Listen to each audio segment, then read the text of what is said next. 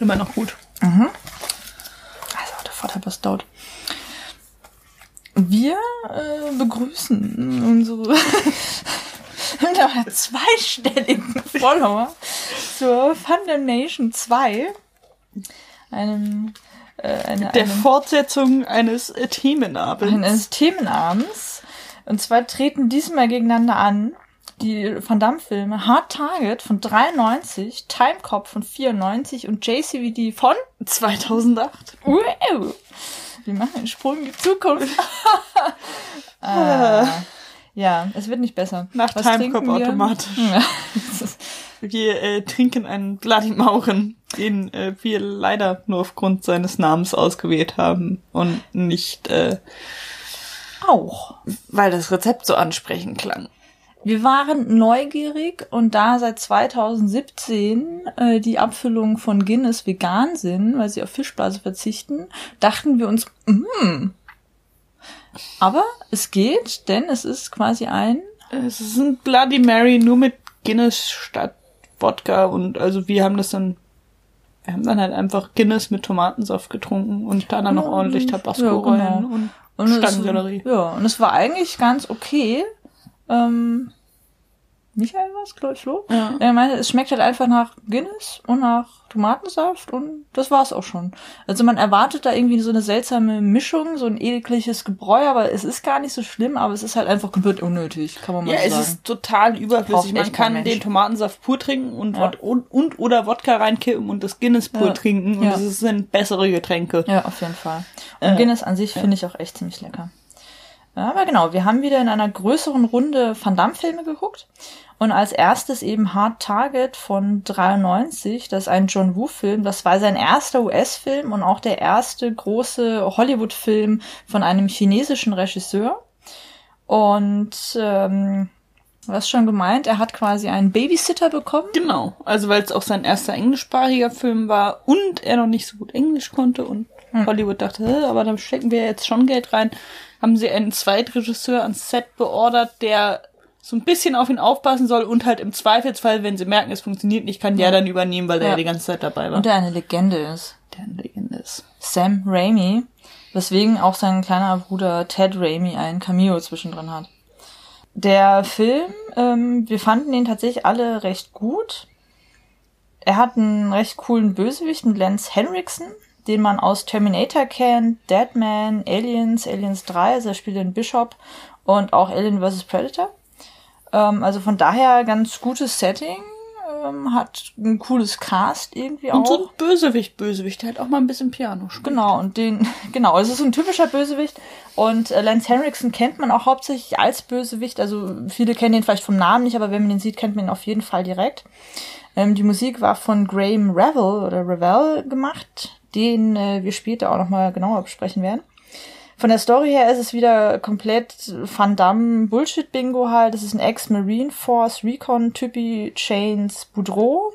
Also wir haben Ordnung und Sicherheit und seinen ausländischen Namen. Diesmal spielt ein K-Jun ähm, Mann, Veteran, whatever, äh, weil das Ganze spielt in New Orleans. Ähm, es geht darum, dass ein Veteran, mittlerweile Obdachloser von quasi reichen Leuten als Hobby so Spaß gejagt wird, umgebracht wird. Und seine attraktive Tochter kommt dann quasi dahin, um ihren Vater, mit dem sie lange keinen Kontakt mehr hatte, zu suchen, erfährt dann, dass er tot ist und engagiert dann zufälligerweise den vorbeispringenden und Martial Arts bewanderten auch halb Hobo Chains Boudreau, also Van Damme, der dann so eine Art Private Investigator Storyline bekommt und das Ganze halt aufklärt und dabei wird auch noch ein guter Freund von ihm auch noch auf diese Weise umgebracht. Da hat er natürlich auch nochmal seine Rachemotivation mehr und bla bla bla. Aber man muss sagen, der Film funktioniert eigentlich so ganz cool. Ja, also das ist ähm, eine recht gute Balance aus Bullshit, der lustig ist. Ja. Und sobald irgendwas anfängt zu nerven, ist auf einer anderen Ebene was Cooles da. Also dann Ja. ist dann halt gerade die Kamera gut oder Genau. die Musik passt oder was auch immer. Also Ja. es, es wird irgendwie ganz gut rausgewechselt. Der schafft es, äh, auf deinen Verfolgungsjagd fließend äh, Genres und Fahrzeuge, Ja. Transportmittel zu wechseln. Das habe ich bis jetzt noch so nicht erlebt. Man Ja. macht sich da ein bisschen drüber lustig, aber nimmt es total an. Also die Spannung Ja. kommt wieder auf, egal Ja. ob die auf äh, Motorrädern oder Ja. Pferden oder zu Ja. Fuß unterwegs sind. Genau, also der hat ein, ein gutes Pace einfach. Also der wechselt seine Settings so ein bisschen episodenhaft ab. Wir starten in dieser typischen Sumpflandschaft, diesen Bayous, sind dann in New Orleans selbst, äh, haben dann mal was im Hafen, haben dann was auf einem Mardi Gras äh, Friedhof, sind dann in so eine Hütte in dieser Sumpf, Sumpf-Hinterwelt äh, Landschaft, sind dann am Ende in einer Lagerhalle mit so lauter großen Paraden Pappmaché-Figuren. Und das Ganze funktioniert einfach geil, weil dadurch halt immer so ein bisschen Abwechslung reinkommt, die Action-Spektakel-Szenen werden dadurch auch immer so ein bisschen gesteigert und immer auch ein bisschen absurder, aber genau dadurch auch an sich halt ein bisschen viszeraler, lustvoller. Und deswegen macht dieser Film irgendwie echt Bock, weil am Ende, also dieser Endkampf in dieser Pappmaché-Lagerhalle, da hast du dann blaue Funken und grüne Flammen und dann mal pinke Sachen und alles explodiert. Setting ist so das macht gut, Spaß. Das macht so Spaß da drin. Das hat halt dieses verlassener Vergnügungspark, Ja. was auch immer Genau Charakter, so, ja. der halt einfach zieht. funktioniert. Also ich finde das super, wenn die zwischen großen Pappköpfen hin und her rollen und aufeinander Ja. schießen. Also viel besser als Ja. wenn sie zwischen alten Autos, nein, Ja. nicht zwischen alten, viel besser als wenn sie zwischen neuen Autos rumrollen. Ja, genau, also das hat echt gut funktioniert, dieser Settingwechsel zwischendrin, dann eben fast schon so ein bisschen ein Genrewechsel auch. Und es sind natürlich so ein paar typische Klischees drin, also ein komischer Weihnachtsmann-Typi, der dann in seiner Hütte da lebt und die natürlich auch in die Luft sprengen lässt. Und ähm, wir hatten was ganz Lustiges, weil wir haben es ja zu mehreren geschaut und Dave kam ein bisschen später, er setzte sich dann hin und in dem Moment flog eine Taube durchs Bild und er meinte dann nur, oh, ist das ein John Woo-Film? Ja, Ja, ist also seine Handschrift war da schon sehr auteurhaft da. Ja, die Tauben kommen durchaus vor. Äh, es war Slow so Motion. schön nichtssagend ausgerichtet, so äh, als Handschrift des Autors in halt dem IMDb-Beitrag so Tauben. Und ich so, ja, das verstehe ich noch. Waffen. Okay. Ja. Beidhändig schießen. Ja. Okay. Ja. Nochmal Waffen? Okay. Ja. Aber also stand halt original da Weapons John Woo. Ja. Weapons John Woo. Also, Ja. nee, also seine Handschrift war da auch die Slow-Motion-Dinger zwischendrin. Die Action von der Choreografie her war auch schon sehr John Woo. Also von daher, Die hat er ja nochmal verschärft. Die war ja Genau. äh, flacher geplant. Da hat er gemerkt, ach, der Damme kann der das. kann das, ja. Die haben sich eigentlich auch recht gut verstanden. Obwohl beide ja nicht so hundertprozentig des Englischen sicher waren damals. Aber sie kamen wohl ganz gut miteinander klar. Auch wenn Van Damme ja, ähm, was hast du gemeint, so ein bisschen ein Ego hat. Genau, also John Woo äh, meinte wohl, ich habe das Zitat gelesen, kann es natürlich nicht wörtlich wiedergeben, äh, der hat ein großes Ego, aber er macht seinen Job so. Ja, macht guten Job und gibt sich da halt auch Mühe. Also von daher, These meinerseits, es ist schon mein Lieblingsfilm auch daraus gewesen, aus der zweiten Inszenation von Fundamation. Ja, der war schon stark. Der war schon stark. Ähm, wir hatten danach einen gewissen Abfall der Qualitativen, seelischen, kompletten. Ja, auf mehreren Ebenen.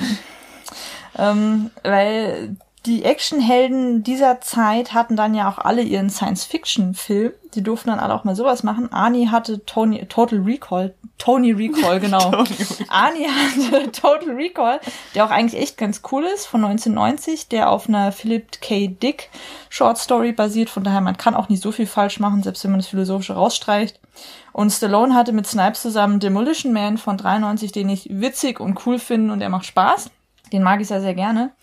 Aber Van Damme hat Timecop bekommen. Was dann auch ein großer finanzieller Erfolg wurde. Der zweite Film mit Van Damme in der Hauptrolle, der über 10 Millionen kam. Und es gab Remakes und äh, Zweitfilme und TV-Serien. Ja, also er ist Und ich habe keine Ahnung weshalb. Ähm, Genau, es ist tatsächlich sein kommerziell erfolgreichster Film bis heute auch. Also von fast allen seiner Filmen gab es dann irgendwelche äh, Sequels. Und man muss sagen, er hat fast nie in denen auch mitgemacht, was man mir auch so gut halten muss, finde ich. Aber warum dieser Film so erfolgreich war, ich habe keine Ahnung. Also er äh, spielt vom Plot her ein TEC-Officer, ein Time Enforcement Commission Officer. Max Walker, also auch hier haben wir wieder Ordnung und Sicherheit. Der Name stimmt ja diesmal nicht. Und das Ganze beginnt damit, dass seine Frau, mit ihm reden möchte und dann kommen Bösewichten und äh, bedrängen sie und dann fliegt das Haus in die Luft und er muss dabei zugucken, oh, tragisch. Zehn Jahre später ist er dann eben TEC-Officer und hat dann auch so ein bisschen das Rachemotiv.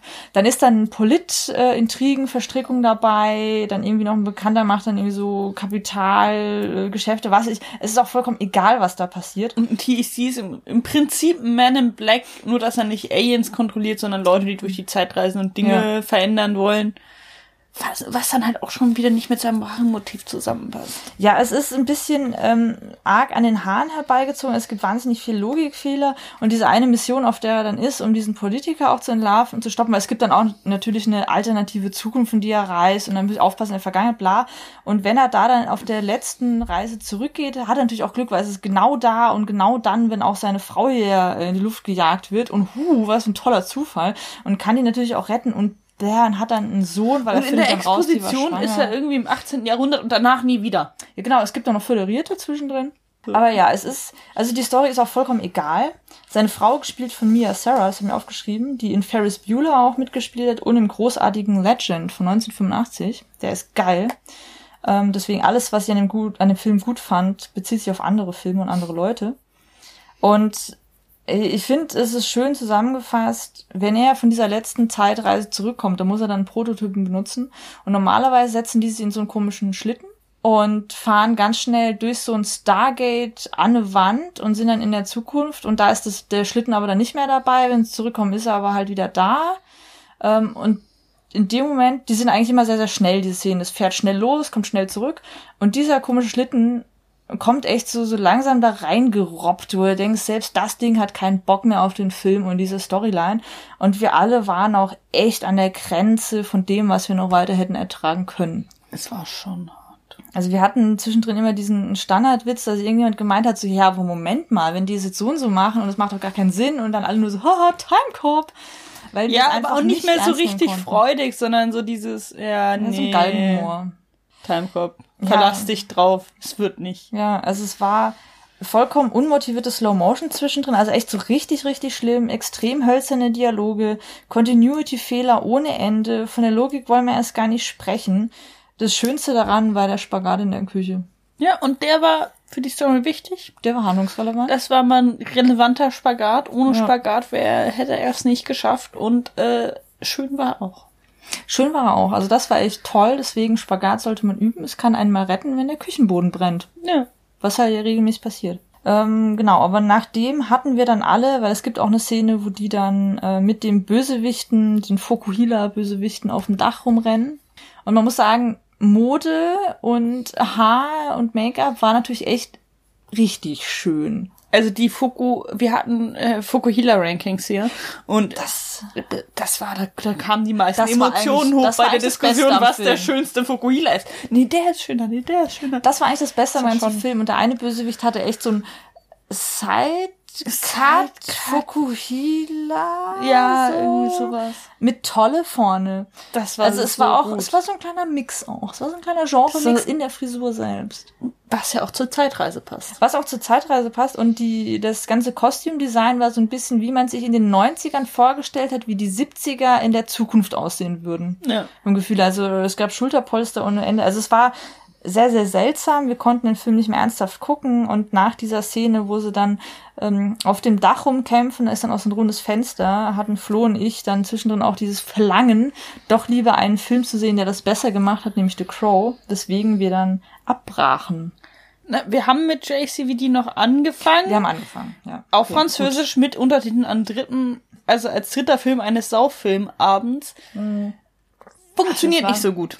Nee, das funktioniert hart. nicht so gut. Dann wurde kurz eine Vote gemacht und irgendwie wollten alle The Crow gucken. Und dann. Ja. Und wir hatten halt auch diese seltsame Hoffnung, dass JCVD, der ja sehr, sehr gelobt wird, als selbstreflexives, selbstkritisches Werk, in dem sich Jean-Claude Van Damme seiner Actionheld-Persona so ein bisschen annimmt und das auch auseinander nimmt und mit dieser ganzen ja, Reduktion auf wirklich nur noch diese typischen High Kicks etc. Und deswegen dachten wir uns, okay, der ist vielleicht gut und der ist vielleicht anspruchsvoller, vielleicht sollten wir den in Ruhe und ernsthaft und nüchtern schauen. Sagen wir, wir wurden enttäuscht. Es war. Es tat weh. Es tat weh. es war schlimm. Wir, also bei allem guten Wissen, sich nüchtern auf diesen Film einzulassen und vollster Konzentration. Es war hart. Also sagen wir es mal so, ähm, für was der Film immer gelobt wird, ist genau dieser Inhalt. Also Jean-Claude Van Damme spielt sich ein bisschen selbst. Das ist der alternde Jean-Claude, der in seinem Heimatdorf zurück ist, Sorgerechtsstreit gerade verloren hat um seine eine Tochter, so ein bisschen abgehalftert ist. Die ersten paar Minuten sind so eine Action-Szene, die er für einen Film dreht. Also auch hier ist sehr, sehr viel Metaebene äh, drin. Und er ist ein bisschen abgehalftert. Es gibt dann so eine Verstrickung, Verwechslungsstory mit einer Geiselnahme in einer Bank, also ein Banküberfall. Und es, es gibt quasi Witze darüber, dass seine Filme immer sehr, sehr simple Plots hatten, dieses typische Action-Gewaltspektakel, seine erfolgreichen und abgelehnten Rollen, was er eigentlich gerne gemacht hätte, seine Konkurrenz mit anderen, seine ikonischen Moves, die Reduktion immer nur darauf seine Frauengeschichten, er hatte ja auch irgendwie vier Frauen, also Ehefrauen dann und alles mögliche andere, seine Drogenprobleme und seine witzige Art mit seinen komischen Aphorismen, die er zwischendrin immer mal gepostet hat, wo er irgendwie sagt, von, ja, Luft ist ja irgendwie mein Gehirn, man kann sie nicht anfassen, und so, irgend so ein Mist. Also was irgendwie auch schon wieder ganz putzig ist. Das heißt, das Ausgangsmaterial ist eigentlich echt cool. Eigentlich hätte man daraus genau was echt Spannendes machen können. Aber die Produktion ist einfach unter aller Sau. Dermaßen scheiße. Es gibt, glaube ich, keine Minute in diesem Grauenhaft. Film, wo du das Bild anhalten kannst und es stimmt. Es ist immer irgendein beschissener Filter drauf, irgendwas Ja. ist überbelichtet, unterbelichtet, weich gezeichnet, die Kamera es macht Dinge, die sie logisch nicht tun soll und dann kommt eine Sekunde später was, wo das von vorhin angebracht Ja. wäre und dann kommt es aber schon wieder nicht mehr. Ja, es ist ist, so eklig. also es wird dauernd die vierte Wand gebrochen, weil es ist ja ein Metaebenen transzendierendes Meisterwerk, ja. Äh, Wir haben ganz oft so einen komischen Sepia-Filter drauf, in einem an sich wenig beleuchteten Setting, aber dann von der Exposure extrem hochgezogen. Das heißt, wir haben eine extreme Überbelichtung der wenigen hellen beleuchteten Flecken, wie zum Beispiel der Schulter einer Jacke, die dich dann blendet. Einer dunkelroten Jacke in einem dunklen Raum, das musst du erstmal schaffen. Das muss man erstmal schaffen und es gibt dann auch Szenen draußen in dieser Brüsseler Kleinstadt da. Also es ist Brüssel Stadt, halt nicht Stadt, Stadt, sondern Bezirk. Ähm, Und man hat dann so den Blick gen Himmel und man erkennt den einen Baum nicht mehr richtig, weil es überbeleuchtet ist. Und meine Lieblingsszene war dann tatsächlich, wo sie in dieser Bank sind und da stehen diese Abtrenner, diese Stangen mit diesen Ropes halt dann dran. Und der Linoleumboden ist so überbelichtet, dass es aussieht, als würde da Nebel wabern. Man sieht die Füße des einen Bösewichts deswegen nicht mehr. Und diese Abtrenner verschwinden auch in diesem leuchtenden Boden. Tja. Was äh, ein Foreshadowing auf die Rauchgranate sein könnte, aber Ganz wahrscheinlich genau. nicht sein sollte. Ganz genau. Wir haben dann lauter so seltsame kleine Referenzen und sowas uns rein interpretiert, weil es war so offensichtlich, was sie damit machen wollten. Deswegen, oh, Metaebene. Hast du auch ja gemerkt, hm, lass uns noch einen sechs Minuten Monolog einführen und halt irgendwie so, oh, wir bringen jetzt irgendwie so die Disbalance und das Machtgefälle zur Erkenntnis, indem wir jetzt mal einen schönen harten Oblique Angle reinmachen. Oh, dann machen wir hier mal Aufsicht. Also es war so extrem gewollt, so extrem betont dick draufgeschmiert. Von oh, ich mache jetzt einen total artsy Film über die selbstreflexive Selbsterkenntnisreise von Jean-Claude Van Damme. Und es hat mich einfach so genervt, weil es so schlecht war. Ja, und wir waren die ganze Bäh. Zeit entweder dabei, uns über diese Filter aufzuregen, so über diese offensichtlich ins Gesicht geballerten Guck mal hier mit Feingefühl, meine Ja. Referenz, siehst du Ja. das? Oder äh, die Untertitel nachzuöffnen. Ja, wir haben dann zwischendrin auch die Untertitel in äh, einem politisch nicht korrekten französischen Pseudo-Akzent nachgesprochen. Ähm, weil der Film ist tatsächlich im Original Französisch und Englisch. Wir haben es natürlich dann mit, äh, also Französisch und deutsche Untertitel geguckt. Und ja, also ich muss sagen, ich brauche den nicht. Ich war sehr, sehr, sehr enttäuscht, weil ich mir von eben dieser Ausgangsidee doch viel mehr erhofft hatte und ich auch der Meinung bin, mit einer guten Produktion hätte man da einen geilen, richtig geilen Film draus machen können. Von daher war ich hart enttäuscht und äh, ich muss sagen, in, in manchen Szenen merkt man schon, dass Jean-Claude Van Damme jetzt im Alter eigentlich mehr kann und auch mehr könnte wohl. Und man ihm vielleicht auch mehr zutrauen sollte. Er wurde mir durchaus durch diese Darstellung als gebrochener Held auch ein bisschen sympathischer. Aber der Film war einfach so schlecht, weil auch dieser Dialog, äh, Dialog. Der Monolog zwischendrin, da wird dann aus dem Setting, also aus dem Set dieses ganzen Films dann rausgefahren. Also wir haben diese Metaebene und dann bricht er nochmal die vierte Wand und redet zum Publikum zu einer quasi höheren Macht und reflektiert dann so sein eigenes Leben, so ganz dramatisch. Für und, sechs Minuten. Genau, und es ist ja eigentlich ganz nett, aber nicht sechs Minuten lang. Es war alles so over the top. So also das pathetisch. kam schon an den zehn Minuten Flashback aus äh, ja. Bloodsports ran. Nur, dass der noch irgendwie, dass der nicht war. versucht hat, ja. eine Metaebene zu erreichen. Ja, also das war echt so ein bisschen sehr, sehr enttäuschend. Also ich habe mir echt viel, viel mehr erwartet. Ich wurde doch ziemlich enttäuscht. Und ja, ich find's schade, weil Jean-Claude ist ja doch ein wirklich international, also auch wirklich auf der ganzen, ganzen Welt so bekannter und auch durchaus beliebter Star. Und dass man sich da nicht mal gedacht hat, lass uns mal richtig Geld und auch richtig gute Leute heranschaffen und einfach einen guten Film da auch machen. Wobei, das ist vielleicht auch wieder eine Metaebene an sich selbst. So in dem Film beschwert er sich ja auch, dass er nie die richtig guten Produktionen bekommt. Vielleicht war das ja auch irgendwie so eine vielleicht interne Kritik. Haben sie auch einfach nur für sehr haben. viel Geld einen Film sehr schlecht produziert das als Kunstgriff.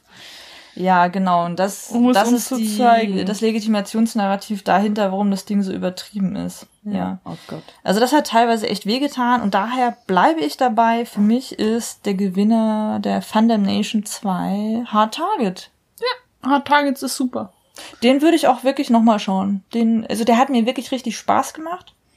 Und der tröstet mich auch durchaus durch die zwei letzteren Enttäuschungen dann. Ja, tatsächlich. Also, wenn jemand äh, Van Damme-Abend machen möchte, was wir nur empfehlen können, ja. oder Trash-Abend. Hat Spaß gemacht. Bloodsport, ja. Hard Targets, von der Family Nation 1, die kann man eigentlich auch alle gucken. Ja. Das ist nicht so scheiße. Man kann ja. eigentlich alle außer Timecop kann man sich mal antun. Ja. Da hat man wenigstens Spaß dabei, sich drüber aufzuregen. Genau. Bei Timecop also, hat man nicht mal mehr das. Äh, es ist eh so, es gibt noch einige weitere Filme und wir haben jetzt ja wirklich nur die mit ihm als Lied genommen. Also zum Beispiel sowas ähm, wie Universal Soldier mit Dolph Lundgren ist jetzt gar nicht dabei. Von daher Van Damme wird vielleicht so ein bisschen als 4CL-Filmmaskottchen immer mal wieder auftauchen. Durchaus, aber ich brauche jetzt erstmal ein bisschen Zeit. Ein bisschen Brauch, Distanz. erstmal wieder Zeit für uns. Ich glaube, wir machen jetzt erstmal eine kleine Pause mit Van ja. Damme. So. Na denn. Das war's für die Fandom Nation 2.